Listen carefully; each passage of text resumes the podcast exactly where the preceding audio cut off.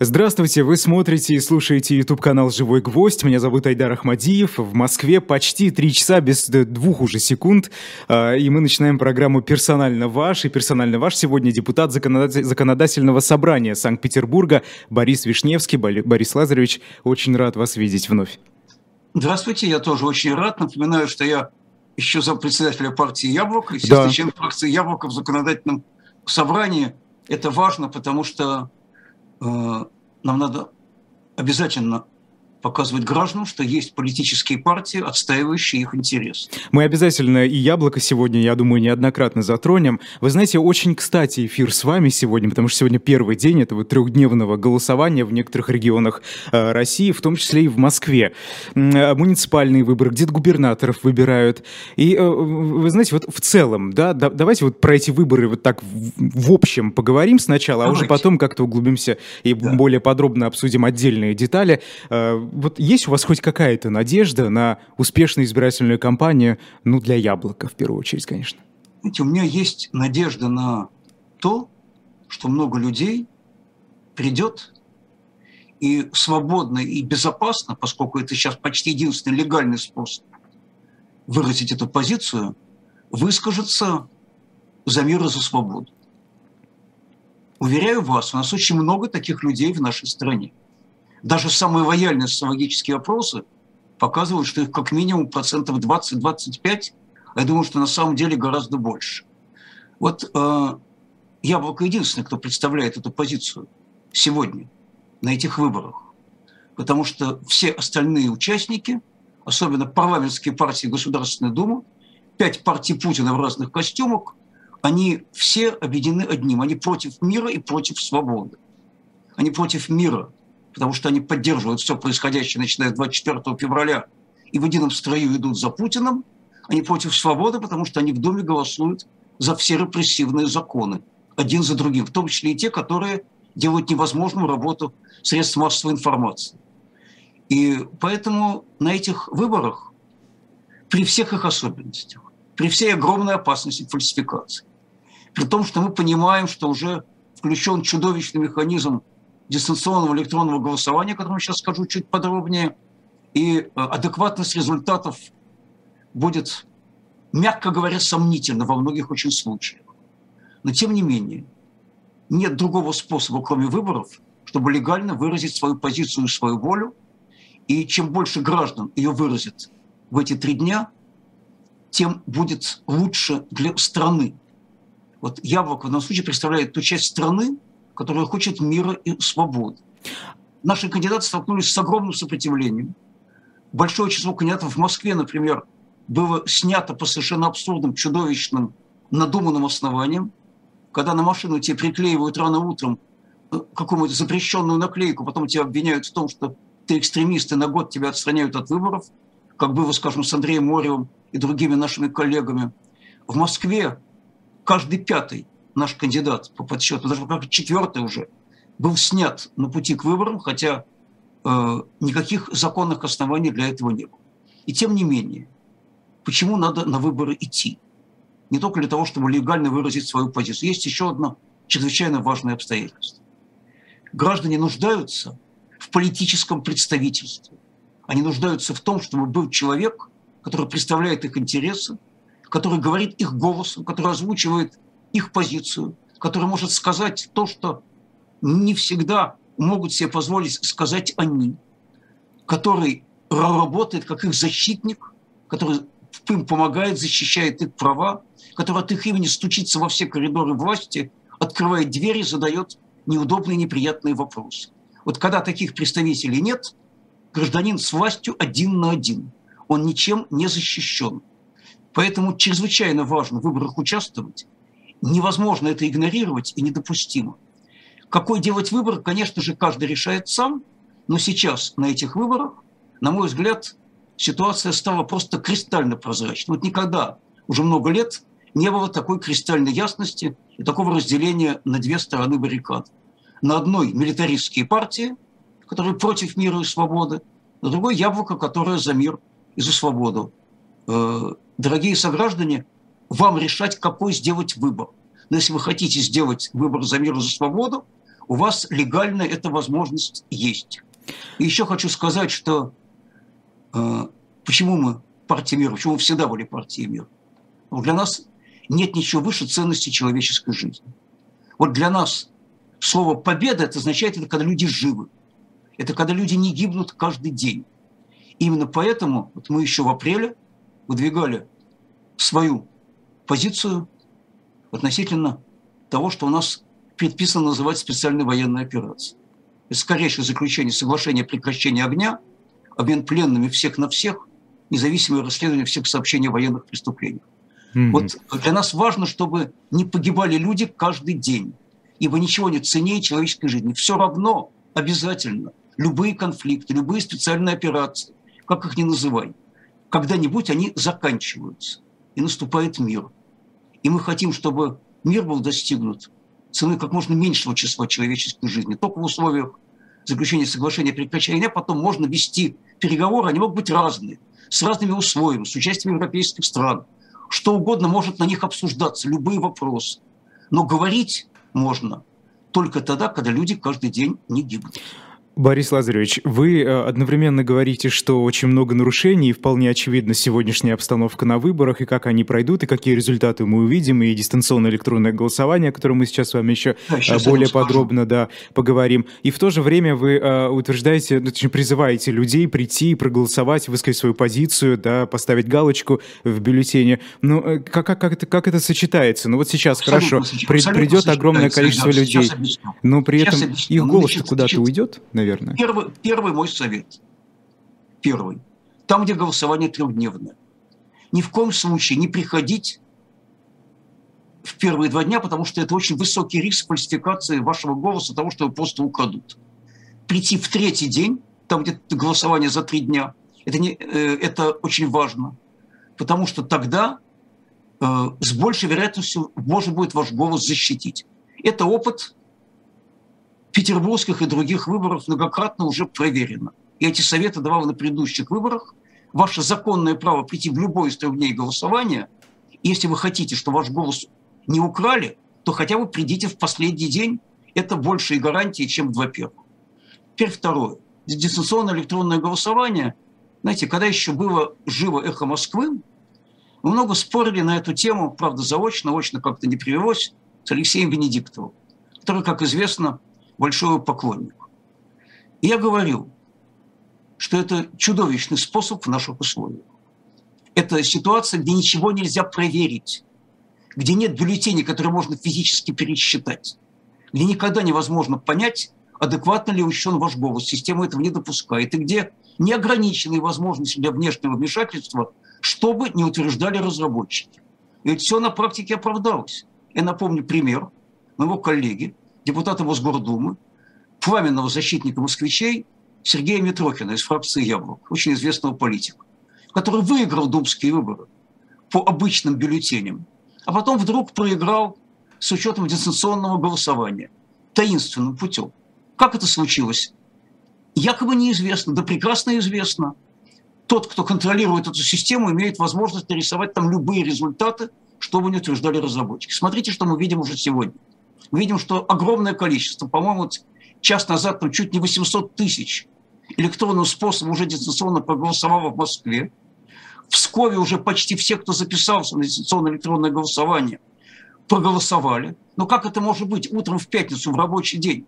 Люди не работают, люди, люди заняты только тем, чтобы побыстрее войти в систему и проголосовать да в жизни в это не поверю. Да вот нет, почему? Э, согнали, Борис Лазаревич. Ну, известны такие ситуации, я лично тоже их знаю, когда вот начальник говорит, пришли нет, на работу, значит, садитесь, согнали, открывайте окошко, при мне голосуйте. голосование. Это называется административный ресурс. Вот э, в, в, в Москве мы уже видим, как он включен, конечно же, на полную мощность.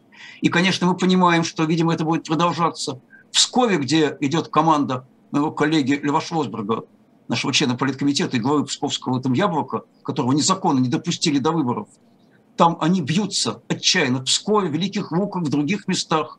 И, конечно же, все это дистанционное голосование направлено на то, чтобы был ресурс для фальсификации.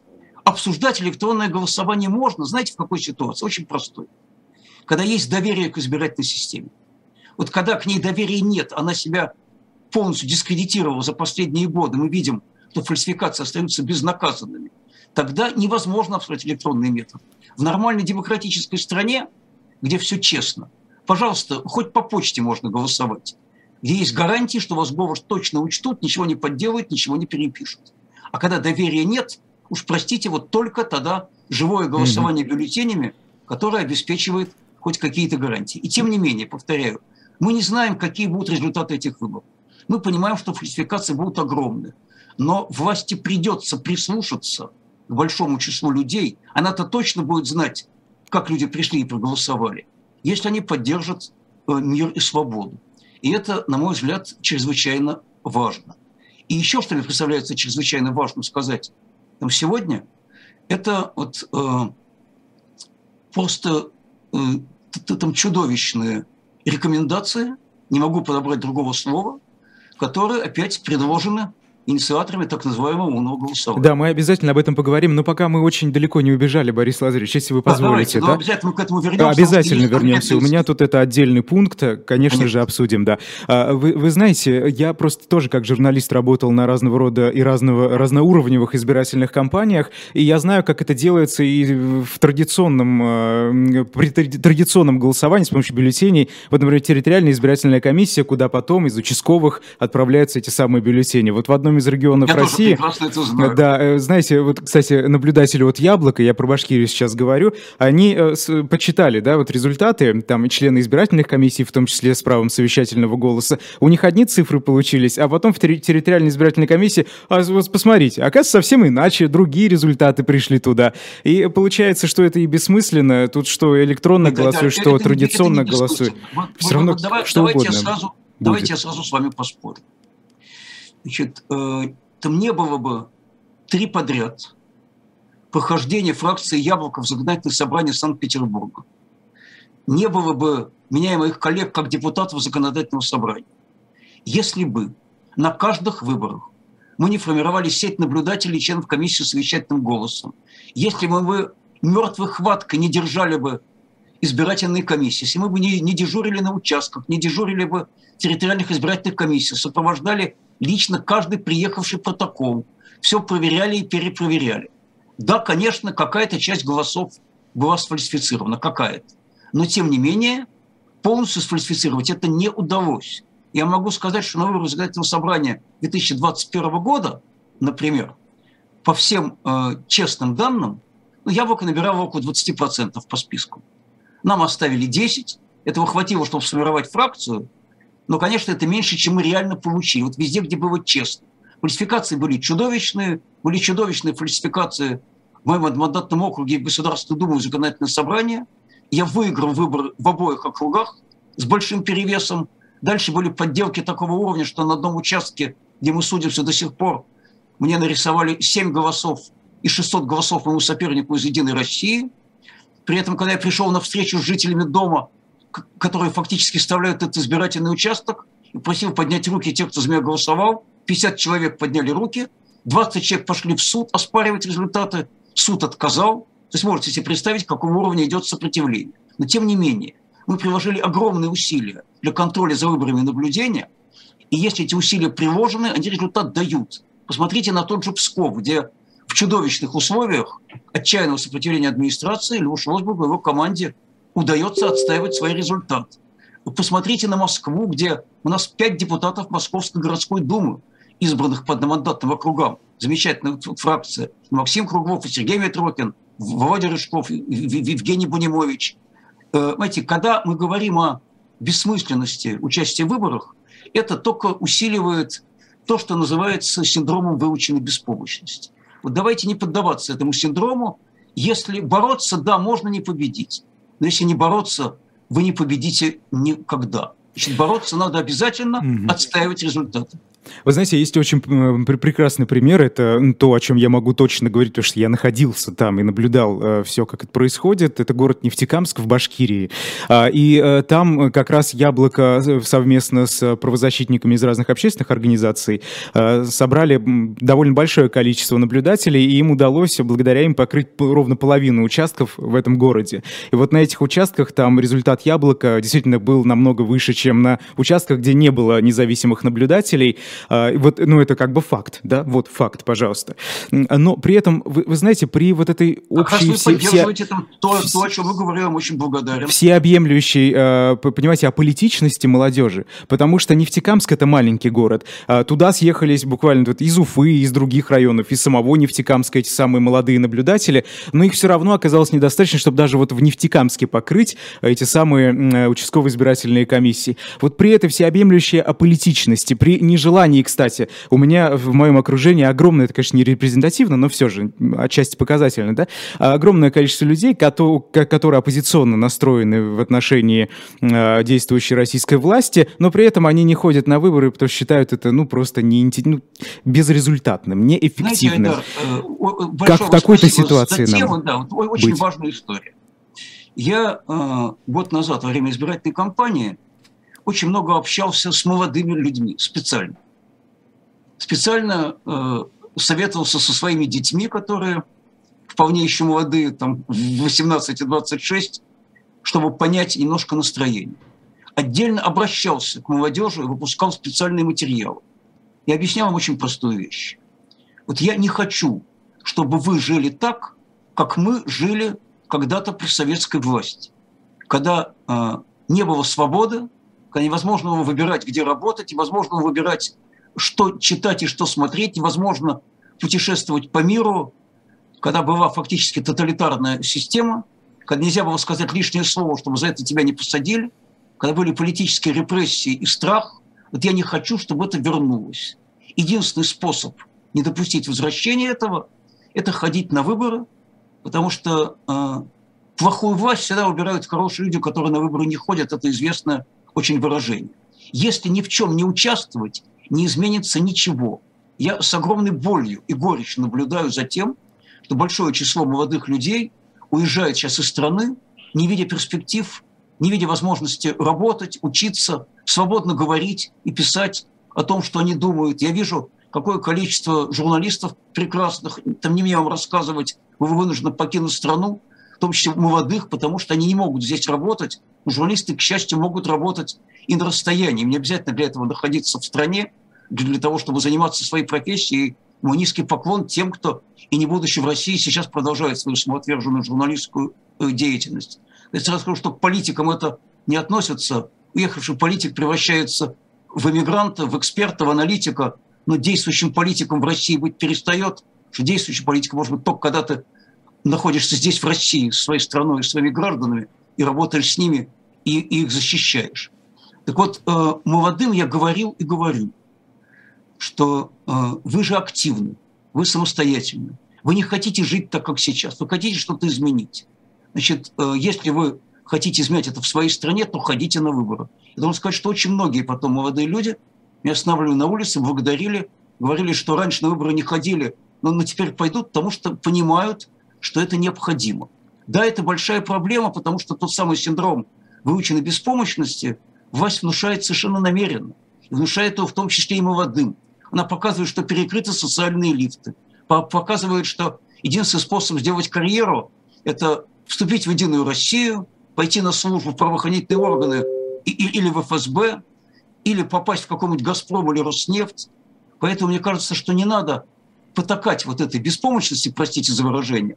Надо говорить людям, боритесь, делайте, что можно.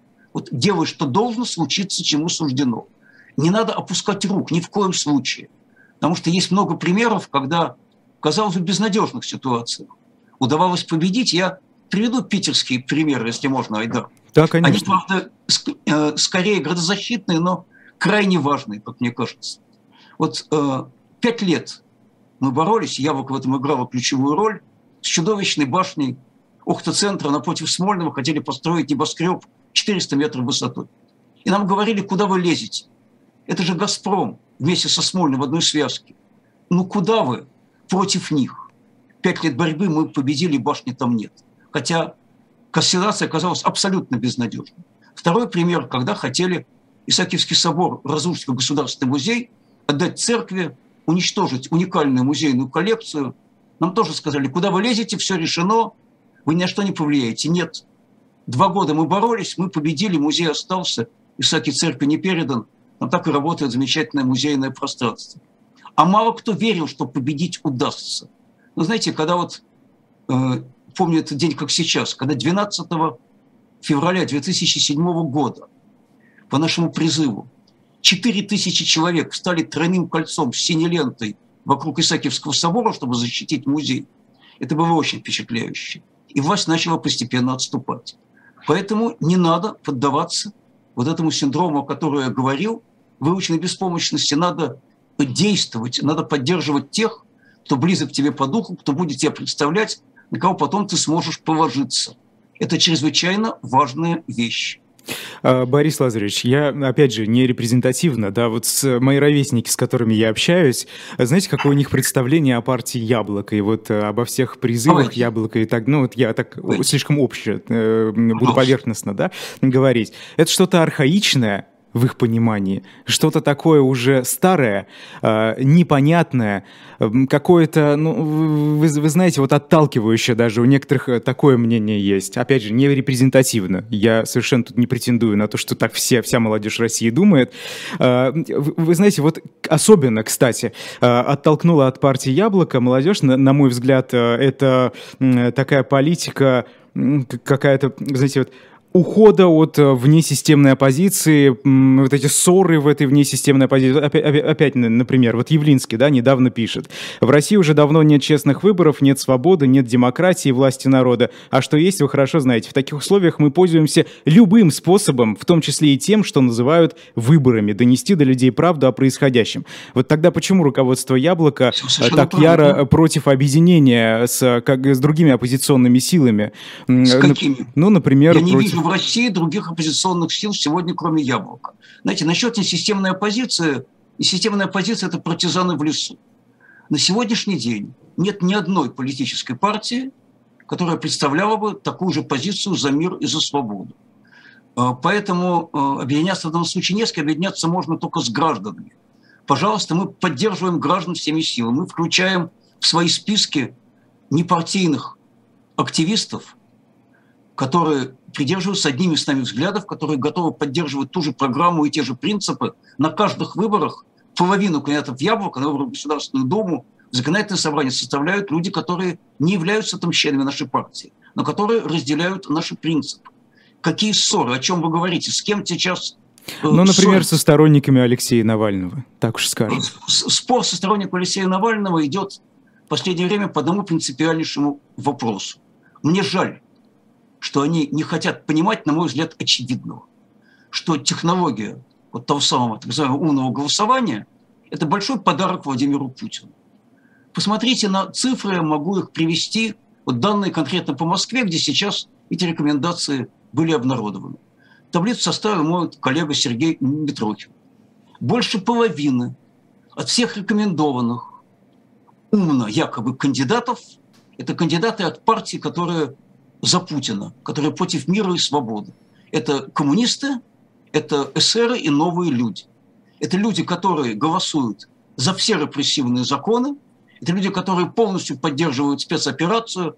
Ну как же так? Это что, альтернатива Единой России, как господин Волков нам рассказывает последние два года? Причем я слышал, что сейчас мы будем поддерживать только тех, кто против происходящего – Теперь выясняется, что больше половины тех, кого рекомендуют поддерживать, представляют партии, которые всей душой за это. Это что? Это шизофрения в одной отдельно взятой голове? Это кого хотят обмануть?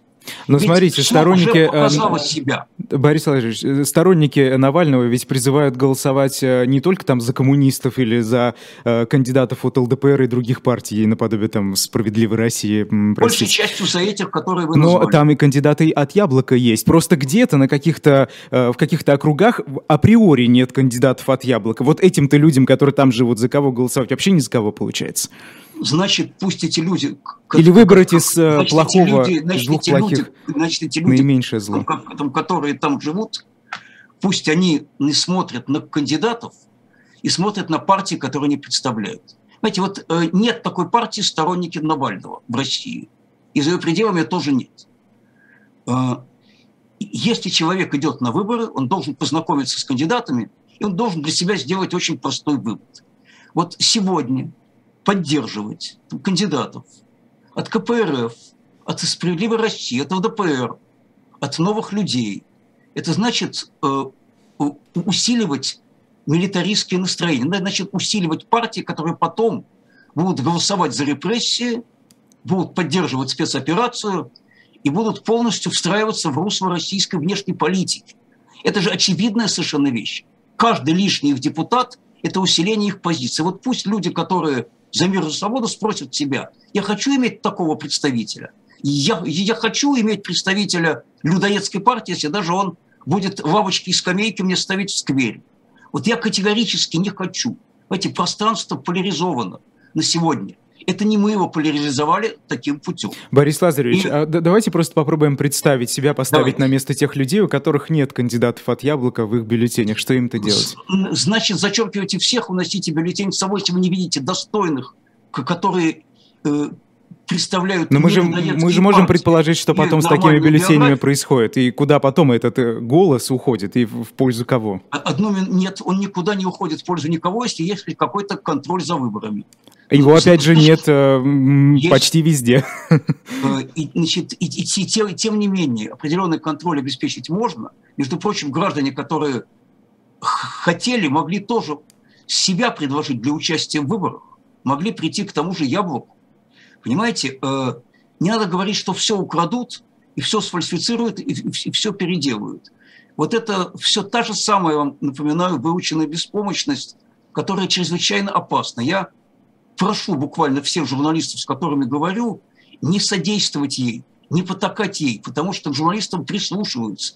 Я думаю, что к ним прислушиваются куда больше, чем ко мне.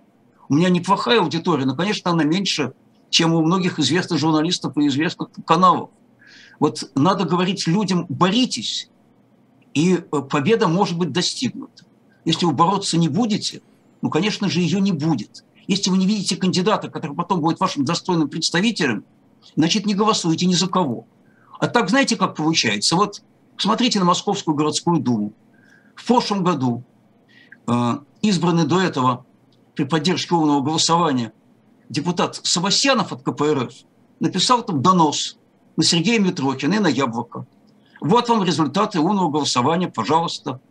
Зато умно поддержали.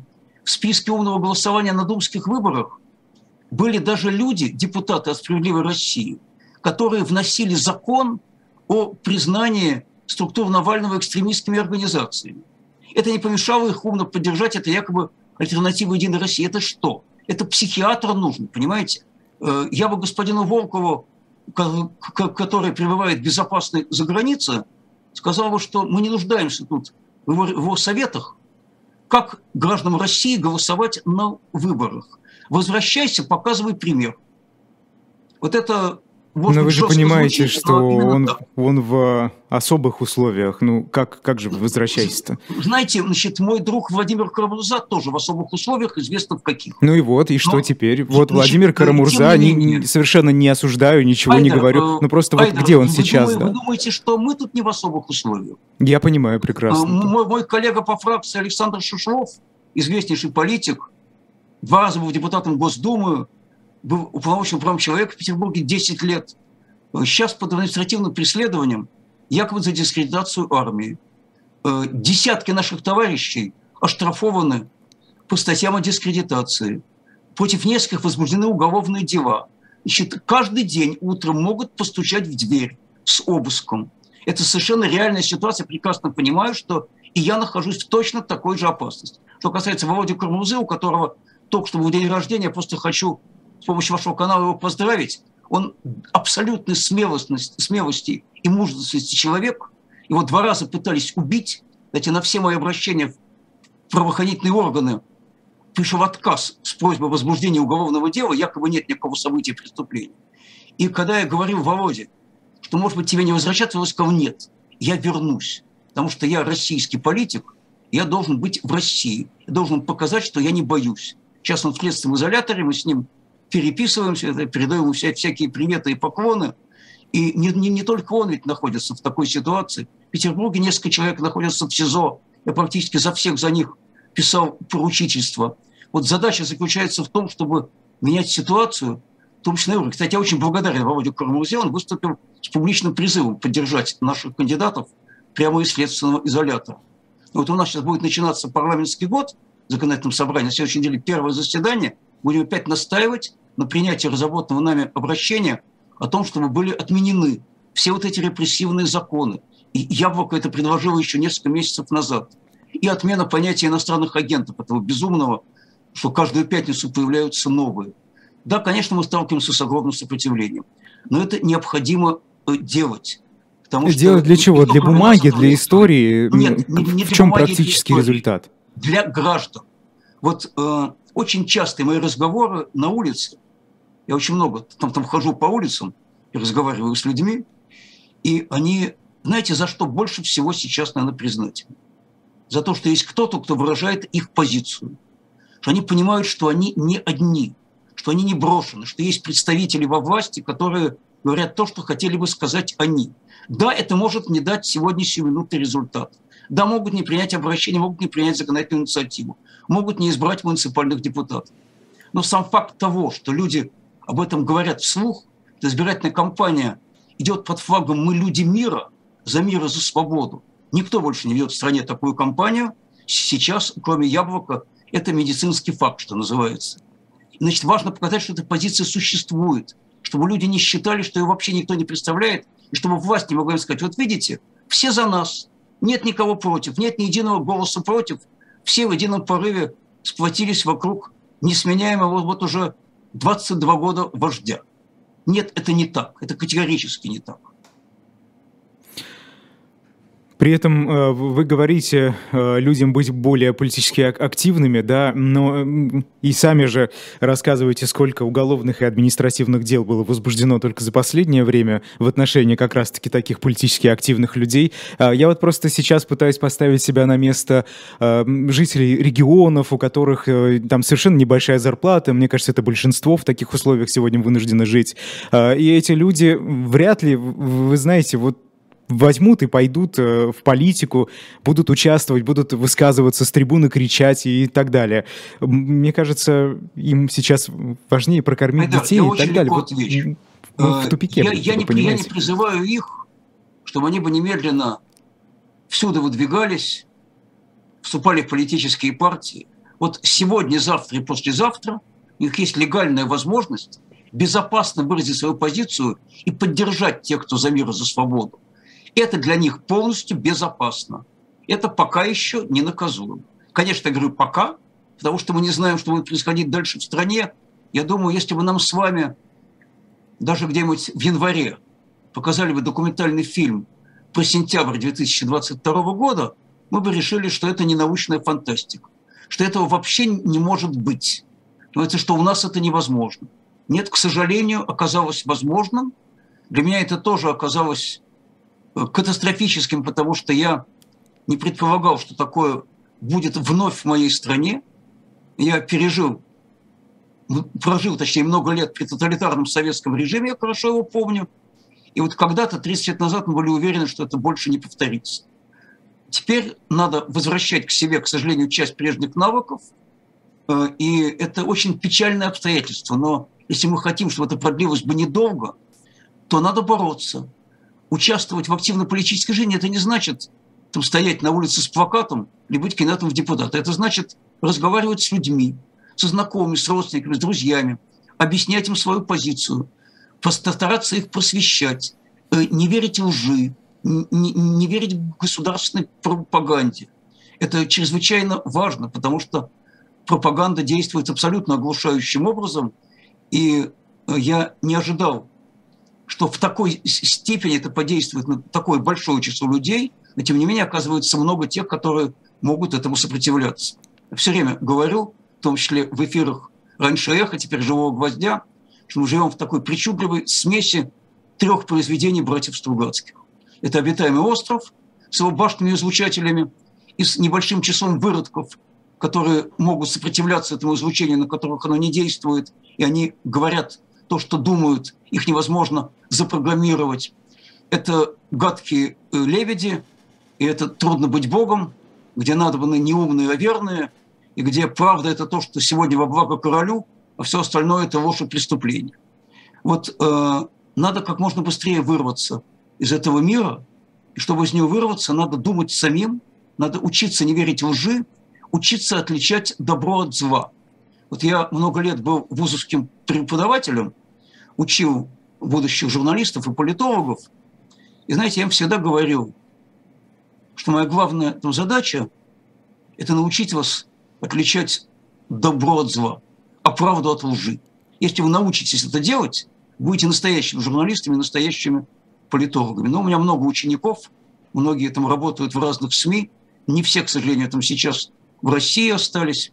И тем не менее, я очень рад, что много лет мне удалось общаться со студентами и стараться их этому учить. Я всегда их учил вот такой активной политической позиции, не будьте равнодушны, потому что зло происходит от, равно, от равнодушия. Вы знаете, здесь многие из наших э, зрителей с вами согласны, но, эм, опять же, эм, они вопрошают. Ну вот, хорошо, мы против всего плохого, за все хорошее, но нету какой-то практической инструкции – да, мы можем, знаете, и студентам э, говорить на протяжении многих лет, что вы должны э, уметь отличать добро от зла и всегда выступать на стороне добра. добра. Э, мы можем э, говорить всем разговаривайте с вашими родственниками, убеждайте их, э, что там пропаганду слушать не нужно и так далее. Но ведь история несется дальше, знаете, время идет, э, много всего плохого вокруг происходит, а вот эти разговоры, они ничего-то, по сути, особо глобально не меняют. Айдар, опять та же самая выученная беспомощность. Опять я вас вынужден в этом упрекнуть, не сердитесь. Э, нет никакой практической инструкции. Вот э,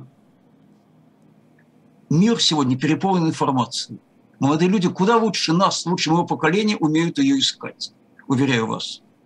Э, значит, ищите, думайте, сомневайтесь. Вот великий принцип э, Баруха Спиноза «подвергай сомнению» – это ключевая вещь в становлении личности, потому что ничего не принимайте на веру, все проверяйте сами, своим умом, не поддавайтесь авторитетам, выслушивайте их, но думайте и сами тоже – а потом, э, если вы участвуете в политической жизни, если вы добиваетесь того, что у вас есть представители, то вы можете на них рассчитывать. Можете рассчитывать, что как в Петербурге они приедут в полицию, если вас задержат.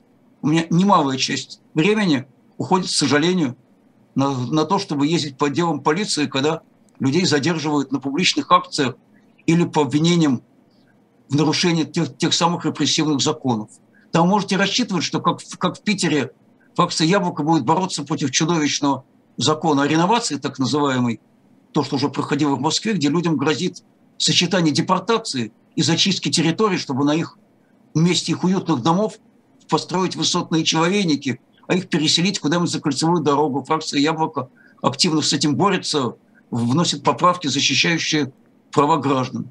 Тогда будет надежда – что будут бороться за отмену репрессивных законов, по которым вас преследуют.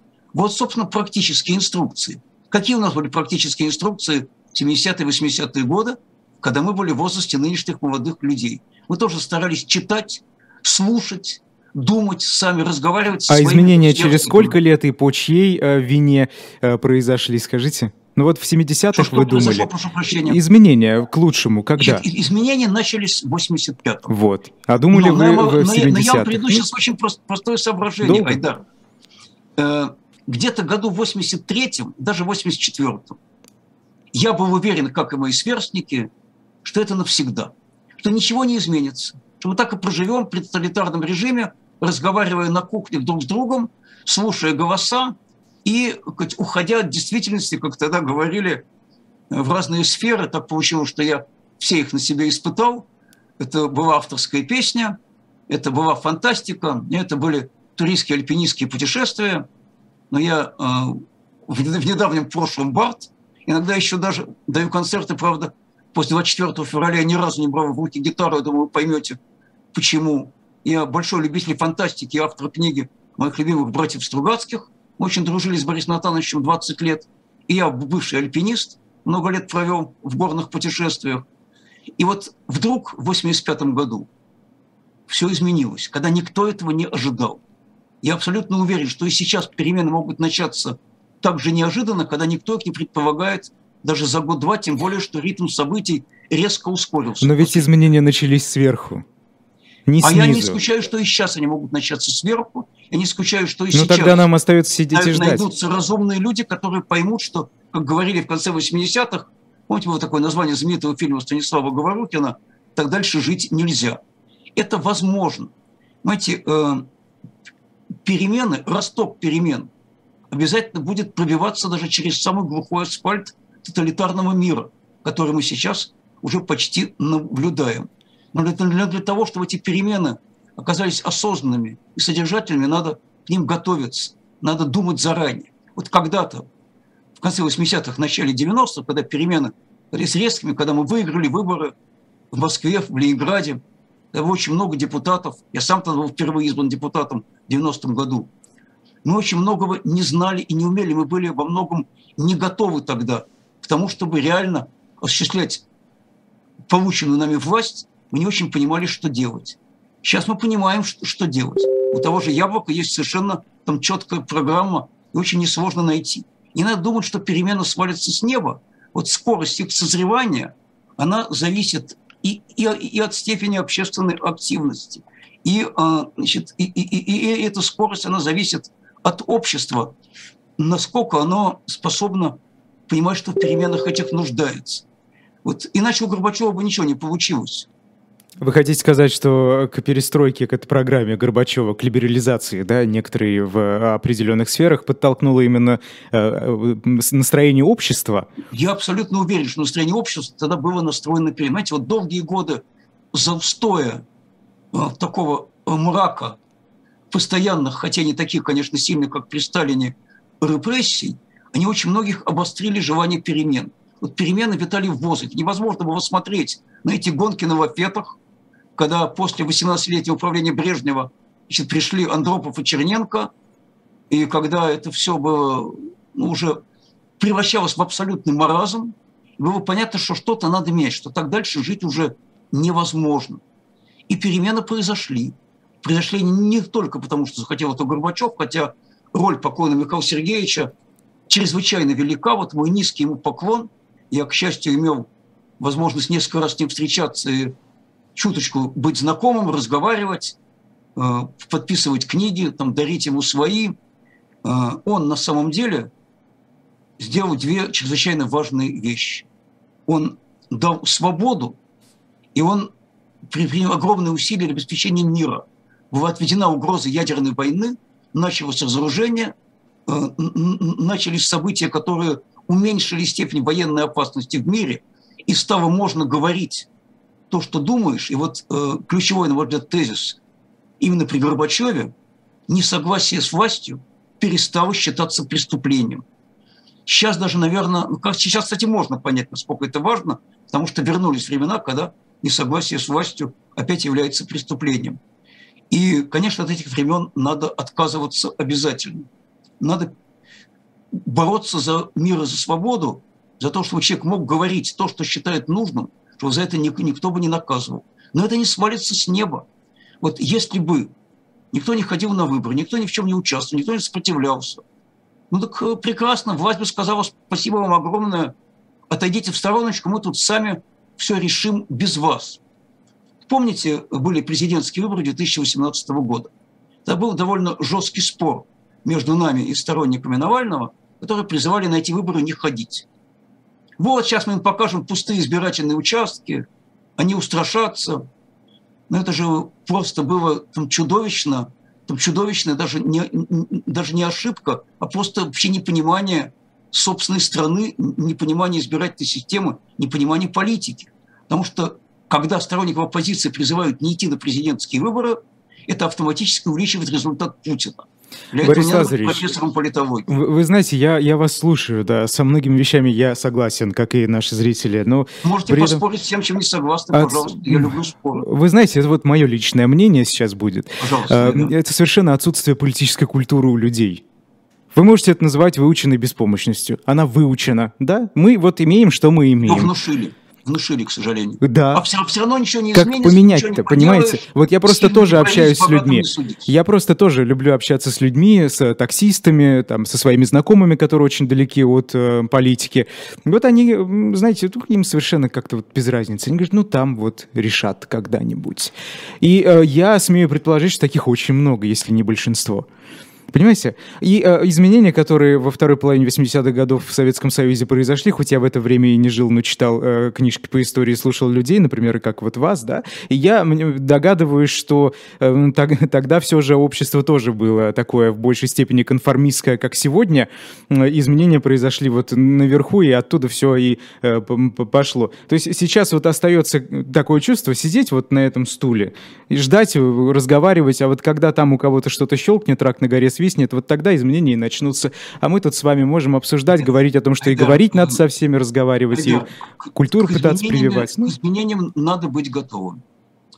Вот э, давным-давно, еще до перестройки, в Польше в 1981 году произошел военный переворот генерала Ярузельского. Лидеры движения «Солидарность» были арестованы, интернированы, высланы из страны.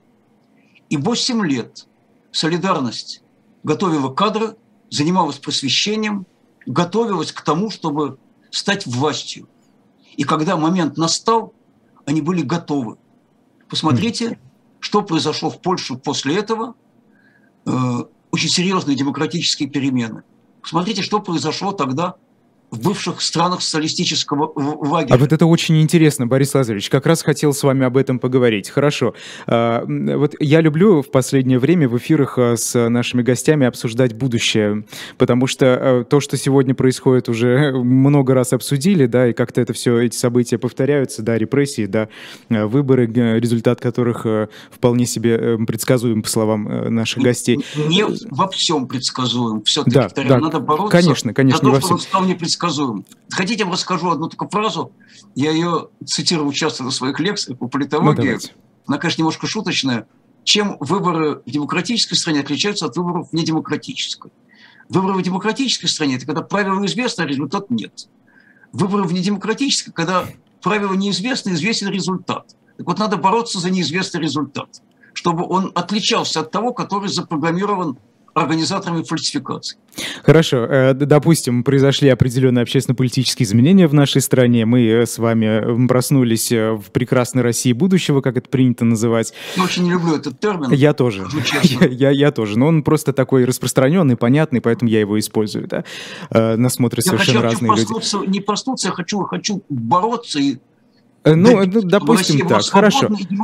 Да, давайте тогда, э, да, сейчас мы как-то уберем это э, да, за, за, за кадр, как мы к этому придем. Ну вот, допустим, мы пришли. Какие изменения, какие реформы? В первую очередь, как вы себе представляете реформирование российских политических, экономических институтов? С чего нужно начать? И Могу как, сказать. главное, эти институты демократические, если их удастся сформировать, как их сохранить важно? Потому что в истории нашей страны несколько раз пытались это сделать, но мы сегодня с вами сидим и обсуждаем то, что происходит в современной России. Да, вот. Э, спасибо за вопрос. Э, несколько очень простых вещей. Первое – это существенная кардинальная политическая реформа. Полный отказ от авторитарной тоталитарной системы, э, отказ от самодержавия. Я даже сказал бы отказ вообще от президентской системы или как минимум резкое усиление роли парламента и ослабление роли президента. То есть, это, конечно, это тема вообще отдельного эфира, поэтому буду говорить очень коротко. Это создание действительно независимого суда, на который не могла бы влиять исполнительная власть. Это правовое государство, где есть принцип правовой определенности, где человек может предсказать последствия тех или иных своих действий. Это обеспечение прав человека и свободы. То, что сегодня абсолютно не обеспечено, это запуск реальности той статьи Конституции, где говорится о том, что права и свободы человека должны определять смысл и содержание деятельности всех государственных органов. Это отмена любой политической цензуры. Это полная там свобода для СМИ, это запрещение любой государственной пропаганды. Борис так, Лазаревич, как... простите, пожалуйста, ради бога, у нас просто мало времени. то, что нужно делать. Да. Просто... Ну, давайте на отдельном эфире об этом поговорим. Обязательно, да. Просто мне хочется обсудим. услышать хотя бы конкретику, вот один, одну реформу, вот с чего начать? Просто я сейчас будто бы рекламу слушаю. Знаете, да, это все прекрасно, хорошо, ну как? Вот отказ от авторитарной, тоталитарной системы. Начать Слишком с отказа от самодержания. Поверхностно. Начать с отказа от всевластия одного человека. Как это сделать? Это очень важно, потому что у нас э, люди требуют было. крепкой это руки, так как поменять это. В 1990 ситуацию. году, я напоминаю, тогда еще в Российской Федерации была фактически парламентская политическая система, где граждане голосуют за партии, партии формируют правительство.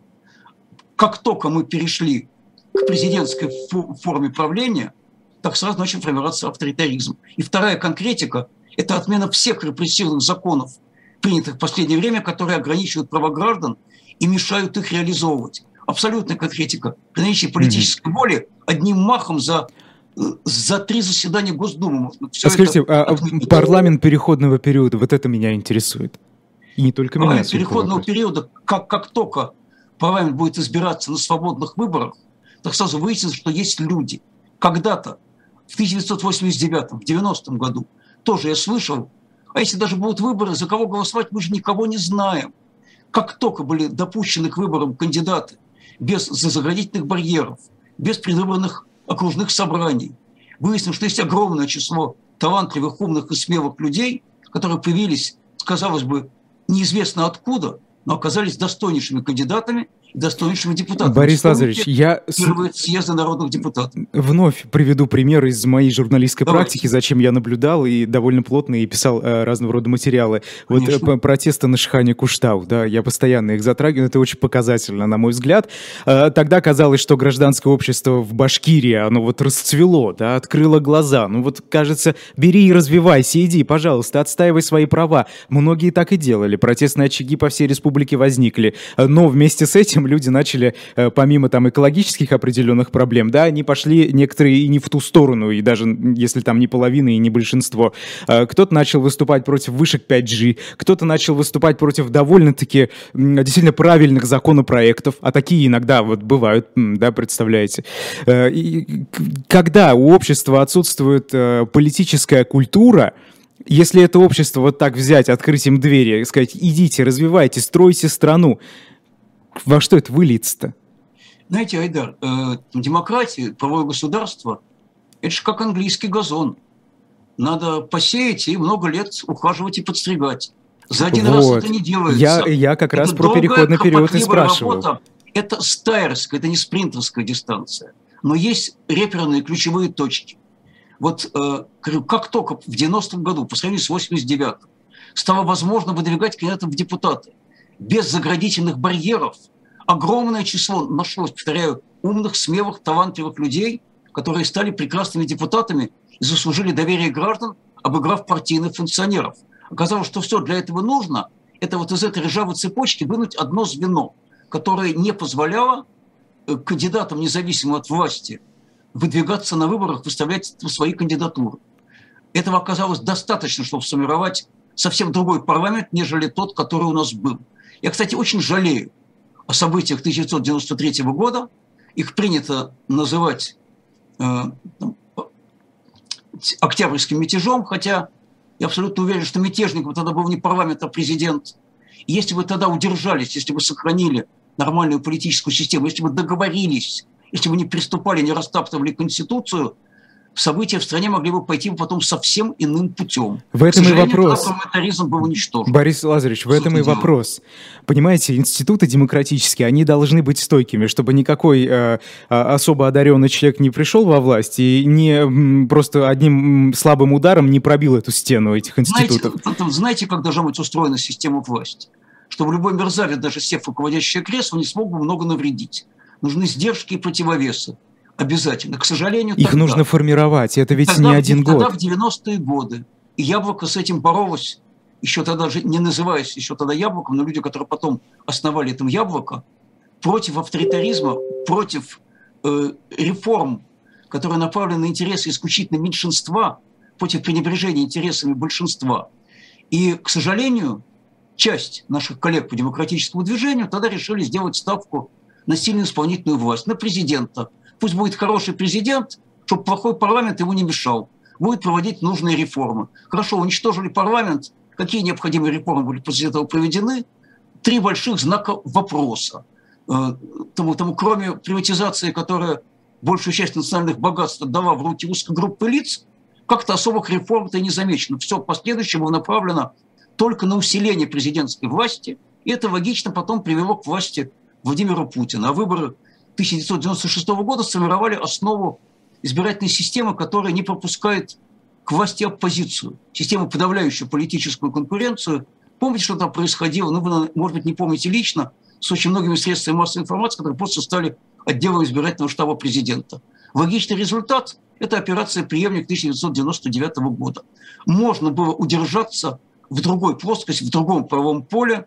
Мне очень жаль, что когда-то не была кстати, реализована экономическая программа Григория Явлинского «500 дней».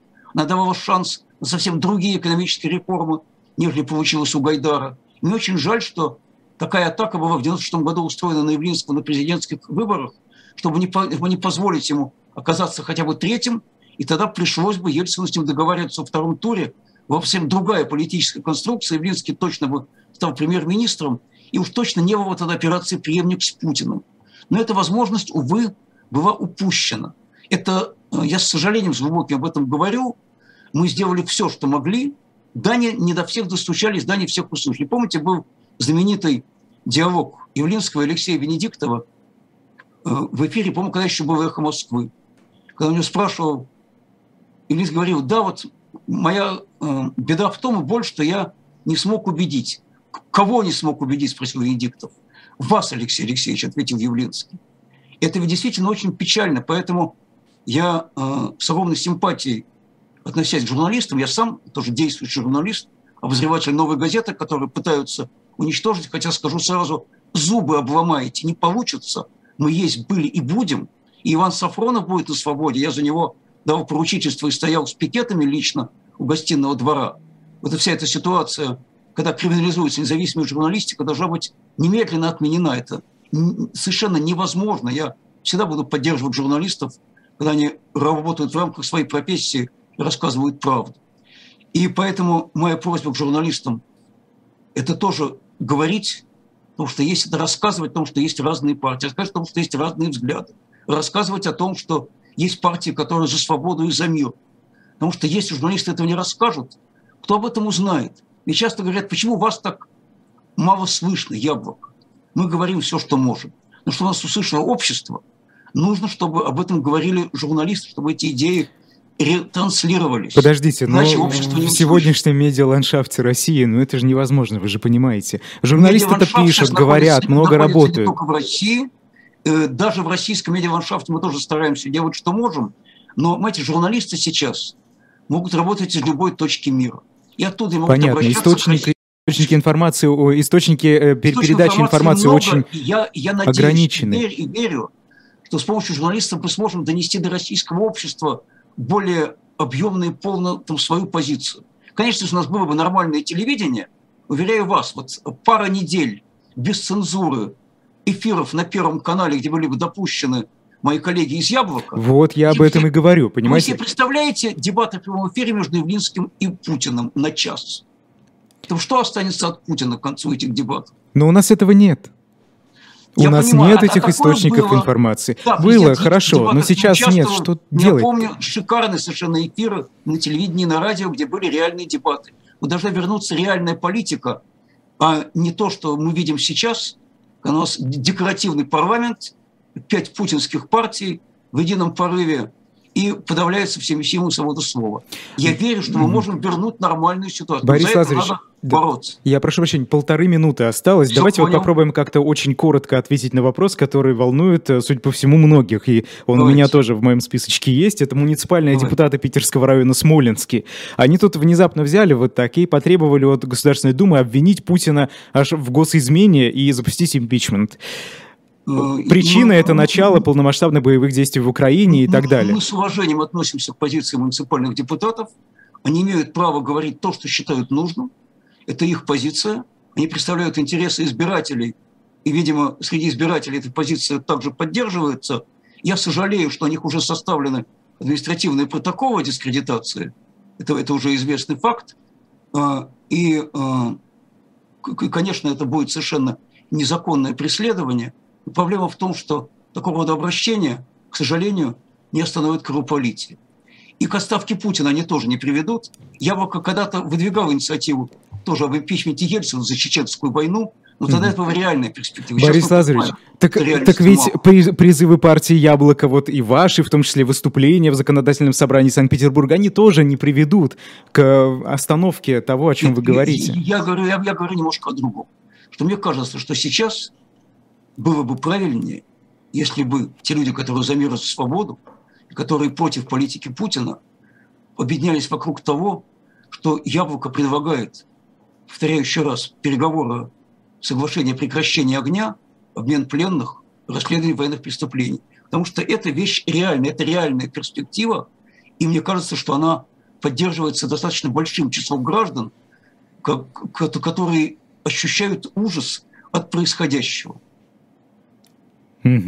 Хорошо, ну давайте вот на этой ноте и закончим. К сожалению, час очень быстро пролетел, Спасибо но вам, я надеюсь, мы с вами еще я, встретимся. Я, я беру с вас обещание устроить отдельный эфир по политической реформе.